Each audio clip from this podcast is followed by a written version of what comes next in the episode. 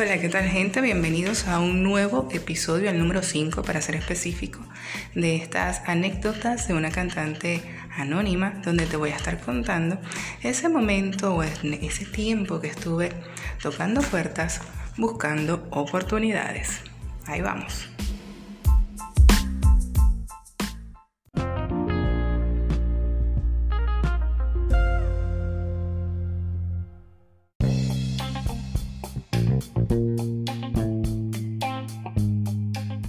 Y bueno, dando continuidad a estos episodios, contándoles a ustedes estas anécdotas, en esta ocasión les voy a contar cómo fue que empecé yo a buscar mis oportunidades, cómo fue que empecé a tocar estas puertas eh, para hacer lo que realmente yo quería hacer, ¿no? Empezaré por contarles que en la primera oportunidad o la primera puerta que toqué fue a través de un anuncio clasificado en un periódico local de la ciudad donde vivía en ese entonces, que era eh, Maturín, Estado Monagas.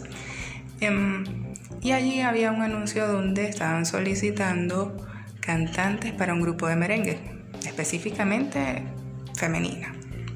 Ok, hice la llamada correspondiente, me dieron la dirección, fui al lugar, hice la audición, canté un tema creo que de Olga Tañón pero pues esta persona estaba más interesada en mi aspecto físico que en mi afinación o en cualquier otro detalle de lo que yo considere una persona tiene que estar atento, pues la imagen es importante, pero también es importante saber si esta persona tiene eh, conocimientos previos o una experiencia previa y ahí no hubo esa, esa pregunta, pues.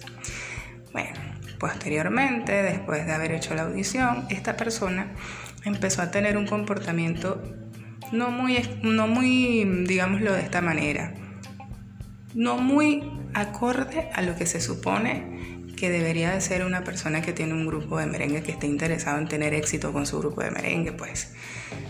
Y pues nos faltaron las invitaciones a que tenemos que salir a promover el grupo y yo no estaba dispuesta a salir a ningún lado a promover nada porque no había nada que promover no había ensayos, no había visto yo más músicos, entonces uno no es tan tonto como lo parece. Así que esa puerta la cerramos. Seguimos pues eh, en la segunda puerta. Esta vez el contacto lo hice a través de un amigo que mm, trabajaba en un casino y conocí a una persona que vamos a llamarlo de esta manera, era un agente era un agente que tenía su propio grupo y conocía a varios cantantes a los que les hacía los contactos en los distintos sitios donde pues había música en vivo, más específicamente en casinos, que en ese tiempo había muchos, o por lo menos lo suficientes pues para que la gente se entretuviera. Voy a la cita con el señor en un sitio concurrido, en uno de los casinos concurridos de la ciudad, y pues no se mostró muy interesado. Eh, me comentó todo su currículo. A este señor tienen que estar pendiente de esto porque a este lo voy a mencionar más adelante, a la gente lo voy a, mencionar más adelante en próximos episodios porque se van a dar cuenta de las cosas que pasan en este ambiente. Y pues, ok, me mostró prácticamente, me comentó todo su trabajo y me pareció más confiable. Lo que ocurrió es que yo a él no le parecí muy atractiva, sobre todas las cosas por el hecho de no tener experiencia en este ambiente musical. Eso fue como que lo que lo desencantó de una vez. Bueno, eh, me convocó a uno que otro ensayo, ensayos que siempre se postergaban porque había una falla eléctrica o había una falla técnica. Así que eh, en el transcurrir del tiempo, en vista de que ya no me habían llamado más, este señor no me llamaba más, decidí buscar otra oportunidad en otro lugar. Así es como llego a, eh, a conocer a estas personas y las voy a nombrar porque de verdad merecen tener su, su, reconocimiento de alguna manera. Estos eran dúo, escala musical, era una pareja, un matrimonio con una calidad maravillosa en, sus interpretaciones y en sus presentaciones. Y pues me hago, eh, me, contacto más que todo con el señor Ivano de Bilbao, que era director, vocalista y de todo en, su grupo, ¿no? y pues lo fastidiaba cada momento, cada vez que lo veía. Yo trabajaba entonces en un, en un casino donde él se presentaba, era seguridad protocolar de ese casino, yo allí. Y al fin, después de tanto yo estar detrás de, detrás de él y rogarle, pues me da la oportunidad. Señores, ustedes no han de creer lo que me ha pasado en esa, en esa oportunidad. Ahí la que echó a perder todo fui yo y les voy a explicar por qué. Resulta que él me dice, sí, está bien, este fin de semana, prepárate, eh, yo voy a estar aquí arriba, mi esposa va a estar en el restaurante allá abajo, porque el restaurante quedaba en la parte de abajo del casino donde yo trabajaba. Y pues, anda, te presentas ahí y ok, todo muy bien. Yo estaba muy emocionada, muy ilusionada. Ajá, ¿y qué vas a cantar? No, voy a cantar un bolero. Yo estaba, según yo, iba a cantar un bolero.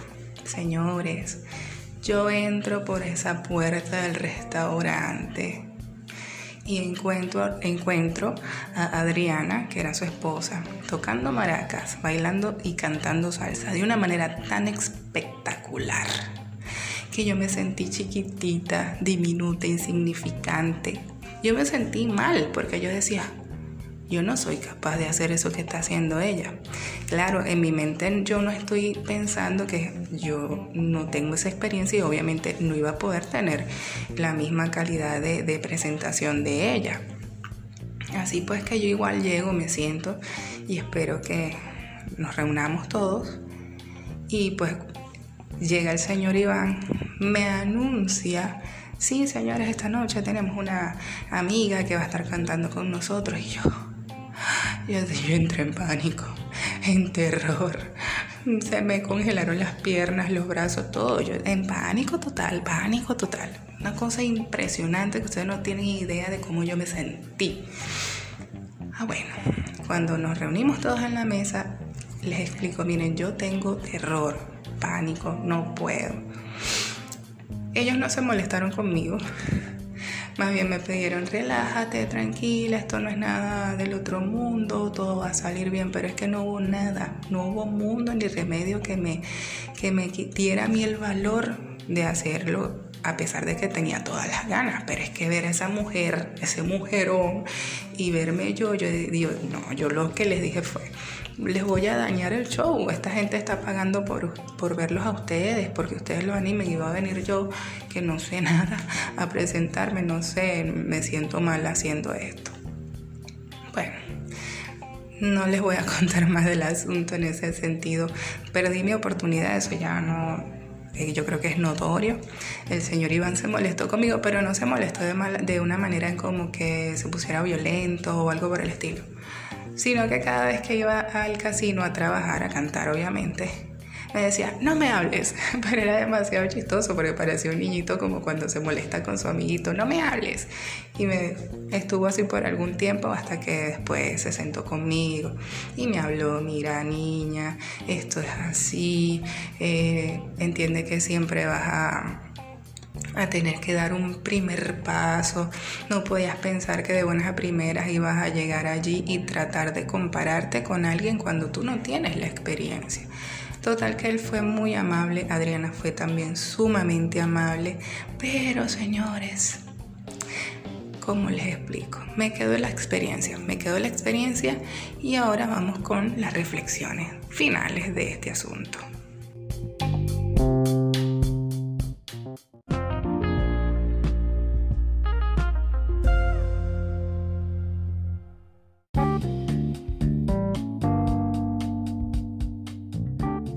Y a ver, después de todas esas experiencias vividas que les acabo de comentar, esas fueron mis tres primeras puertas. No crean ustedes que en ocho años es lo único que son las únicas, los únicos lugares a donde he ido a tocar puertas.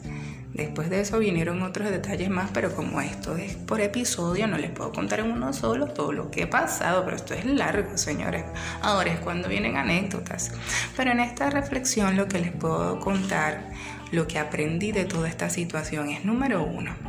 Cuando te vas a ir a presentar a una audición, tienes que primero averiguar quién es el dueño de esa fulana banda y si es que existe, porque si no existe y es algo que está comenzando, entonces tienes que investigar, averiguar, cerciorarte de quién es el que está detrás de esa de ese inicio, de ese nuevo producto, de esa nueva banda, ese nuevo grupo para saber, tú sabes dónde te estás metiendo, pues, porque si no, eh, puedes ser víctima de, de un loco psicópata. Bueno, en el caso mío no fue así, pero definitivamente al sol de hoy ese grupo de merengue nunca existió y yo al final nunca me enteré de quién en realidad era ese, ese sujeto. Afortunadamente solo lo vi una vez y ya después de ahí de la audición no lo vi más y solo me contactaba por teléfono hasta que le dije realmente que no estaba interesada en continuar en eso, en ese supuesto grupo inexistente. Número dos, hay que cuidar lo que uno proyecta, ¿ok? Porque de pronto si este, este agente hubiese visto en mí un poco más de seguridad, hubiese visto eh, como una mayor intención mía, probablemente me hubiese prestado atención, probablemente me hubiese permitido ensayar o me hubiese preparado en algo, pero definitivamente no le parecí. De todas maneras, hoy por hoy no me arrepiento, porque si les cuento, este señor luego no tuvo el éxito esperado con su proyecto. Sí, obviamente que tenía una, una reputación en el ambiente, pero hubo mucha más gente más preparada y, y con mayores conocimientos que pues se lo llevaron por los cachos como decimos nosotros aquí en Venezuela. Y la tercera reflexión es, cuando tengas una oportunidad, por favor, no la desaproveches. En este caso, este, los amigos de Dúo Escala Musical fueron sumamente Em, delicados conmigo, fueron amables conmigo. Y lo que me dieron a entender es eso, o sea, si tienes una oportunidad, lánzate con miedo, así sea arrastrando, pero usted va y se para y, y ya vas a ver que en la primera parte de la canción puede ser que se te olvide, ahí va a haber alguien que te va a estar apoyando, pero el punto es ir y enfrentar el miedo. Ese es el punto principal. Entonces, Hoy por hoy, Dúo Escala Musical está disuelto por razones que desconozco, pero sí luego estuvieron bastante tiempo, o sea, después que yo hice o perdí esa oportunidad, sí estuvieron por largo tiempo trabajando, tuvieron mucho éxito, eran muy populares en el ambiente musical ahí en Maturín, pero bueno, lo último que supe fue que se disolvió, se disolvió el grupo pero muy agradecida porque fueron las personas que como que mayor orientación me dieron y más ánimo me dieron. O sea, no me dijeron, no, no vas a tener éxito porque perdiste la oportunidad. No, no, no. Prepárate, estudia, eh, entiende que esto no es fácil, es un, un, ambiente bastante reñido. Y ya después entendí por qué me lo dijeron y eso se los voy a explicar después, después, después.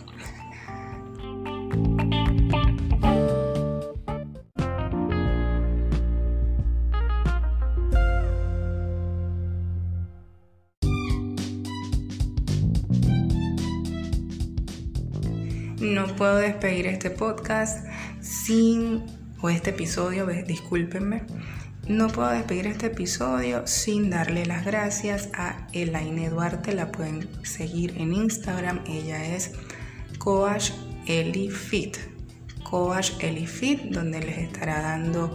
Eh, todas las orientaciones necesarias para llevar una vida saludable. Estoy súper agradecida con ella porque todo lo que escuchó en el podcast, todo lo que escuchó en el episodio me lo iba comentando a medida que iba escuchando. Esto fue por Instagram a través de mensaje directo y no saben cómo me llenó de motivación para seguir adelante. También quiero agradecer a, este, a toda la gente. Hoy voy a nada más a dedicarle un agradecimiento a ella, pero hay mucha más gente a quien quiero dedicarle un agradecimiento, un espacio. A mi amigo Wilfredo Vázquez también, muchísimas gracias porque también se tomó el tiempo de meterse en anchor.fm y escuchar completo el episodio, a pesar de que él es así como que casi que parte del equipo de producción, porque yo le estoy comentando todo lo que quiero hacer y él me va dando sus, ideas, me dice, haz el guion, haz esto, copia las ideas para que no se te olviden y ha tenido demasiada paciencia. También a mi amiga Fergie Marrero, este, la pueden seguir a través de Bohemia Floral Moda y también Mundo de Tarjetas.p. Ella está en Perú, cualquier cosita que tenga que ver con emprendimiento, ustedes agarran su cuenta de Instagram y la contactan allí y ella con todo gusto porque así como me, me, ha orientado a mí estoy segura que es capaz de orientar a cualquier otra persona que tenga las ganas y el ánimo de tener un emprendimiento. Y a ver, a ver, ¿a quién más? Hay otra personita por ahí, pero ya van a ver más adelante porque hay una colaboración por ahí pendiente, entonces no les voy a dar mayores detalles hasta que esté concretado esa colaboración. Señores, muchísimas gracias por escucharme, mm, muchísimas gracias por alentarme. Me pueden seguir en mi cuenta de Instagram, Marcia Piso Music, eh, así como lo, como lo escuchan, Marcia con C, Piso Music. Y también me pueden seguir así con ese mismo nombre en Twitter.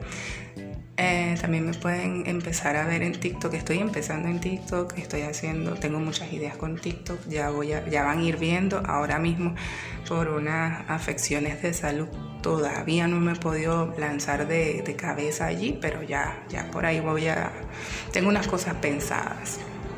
Así que muchísimas gracias, gracias por estar allí, los estoy escuchando. También quiero saber, antes de despedirme, quiero saber eh, cada cuánto tiempo o con qué frecuencia quieren ustedes episodios nuevos, si quieren dos veces a la semana o una vez a la semana o todos los días o de lunes a viernes o solamente sábado y domingo, no sé, ustedes me van diciendo y yo estoy abierta a escuchar todas sus sugerencias, todo lo que me quieran decir. Por ahora, muchas gracias y nos estamos escuchando en el próximo episodio de estas anécdotas de una cantante anónima. Ay, disculpen, también quiero saludar a César y Lupita que también están en Anchor y, la, y pueden escuchar su podcast que es Ya se murió Benjamín.